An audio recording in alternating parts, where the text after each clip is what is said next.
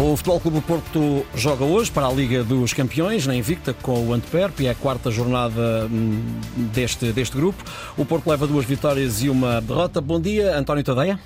Olá, bom dia, Ricardo. Ora bem, António, vamos lá tentar enquadrar isto. Uma vitória de hoje do Porto pode ser um passo sólido para seguir em frente. O Shakhtar joga com o Barcelona. Se a equipa ucraniana perder e os dragões ganharem, o Porto pode ficar eh, mais longe. Mas o Porto vai vivendo uns dias eh, conturbados. A derrota em casa com o Estoril, à data, era o último da tabela classificativa. As declarações de Sérgio Conceição, depois do jogo, que remetia um bocadinho para o departamento médico e para o quadro de lesões. Ontem, em conferência de imprensa, o treinador do Porto tentou desdramatizar, explicou o que quis dizer e falou de exigência a todos os níveis. À margem, a eventual candidatura de André Vilas Boas à liderança do clube, que parece cada vez mais uma realidade, trouxe também alguma novidade naquilo que tem sido os últimos 40 anos da vida portista de forma mais sólida. Ora, eu pergunto, António, que análise é que tu fazes deste momento do Porto, parecendo que do ponto de vista, e estou a falar agora meramente desportivo, parece um Porto diferente na Liga dos Campeões e um outro para consumo interno com eh, rendimentos que me parecem um bocadinho diferentes. Que análise fazes?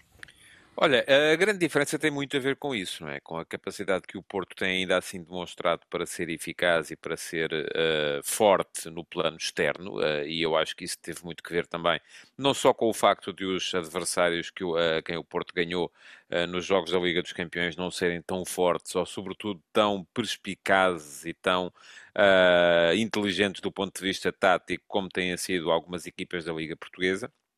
E isso foi, foi muito bem explicado ontem pelo, pelo Sérgio Conceição, quando falou dos espaços que a equipa encontra nos jogos internacionais e que não encontra nos jogos nacionais.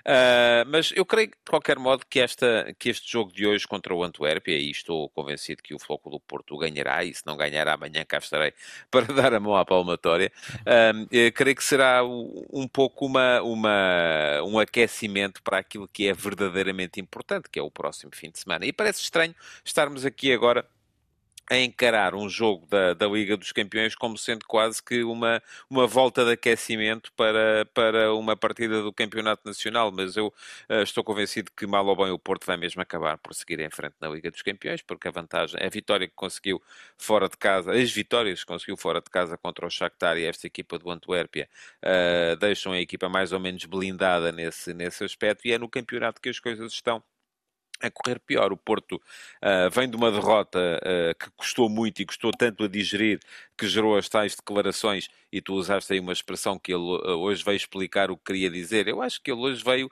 ele ontem, o Sérgio Conceição, veio encontrar uma forma de dourar um bocadinho a pílula relativamente àquilo que foi uma manifestação da frustração que ele sentiu no final do jogo contra o, contra o Estoril.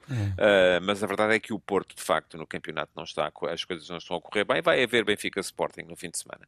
O Porto está a 6 pontos do Sporting. Antes disso, vai jogar fora de casa com o Vitória Sport Clube, o Vitória de Guimarães.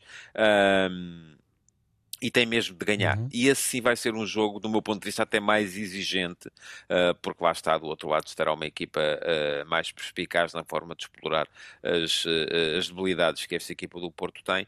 Esse será o jogo, de facto, fundamental para um Porto que, a verdade seja dita, tem jogado pouco. E agora depois podemos encontrar uma série de, de, uhum. de, razões para, para isso, se são as lesões, se é o facto, e eu acho que é mais até as lesões são uma realidade, mas até mais do que a realidade tem sido um bocado o facto de uh, a fuga de talentos, a que o, o, o Sérgio Conceição também aludiu ontem.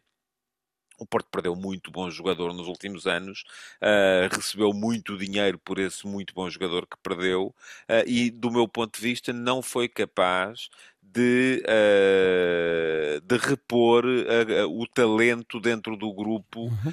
que se calhar devia ter sido capaz de fazer. Okay uh, com, esse, com essas receitas que recebeu. E esse é o verdadeiro problema do Porto neste hum. momento. A ver, vamos então como é o desempenho dos Dragões eh, hoje à noite com o Antuérpia e depois eh, no fim de semana com o Guimarães. António, voltamos a encontrar-nos amanhã a esta hora. Vamos a amanhã. isso, até amanhã.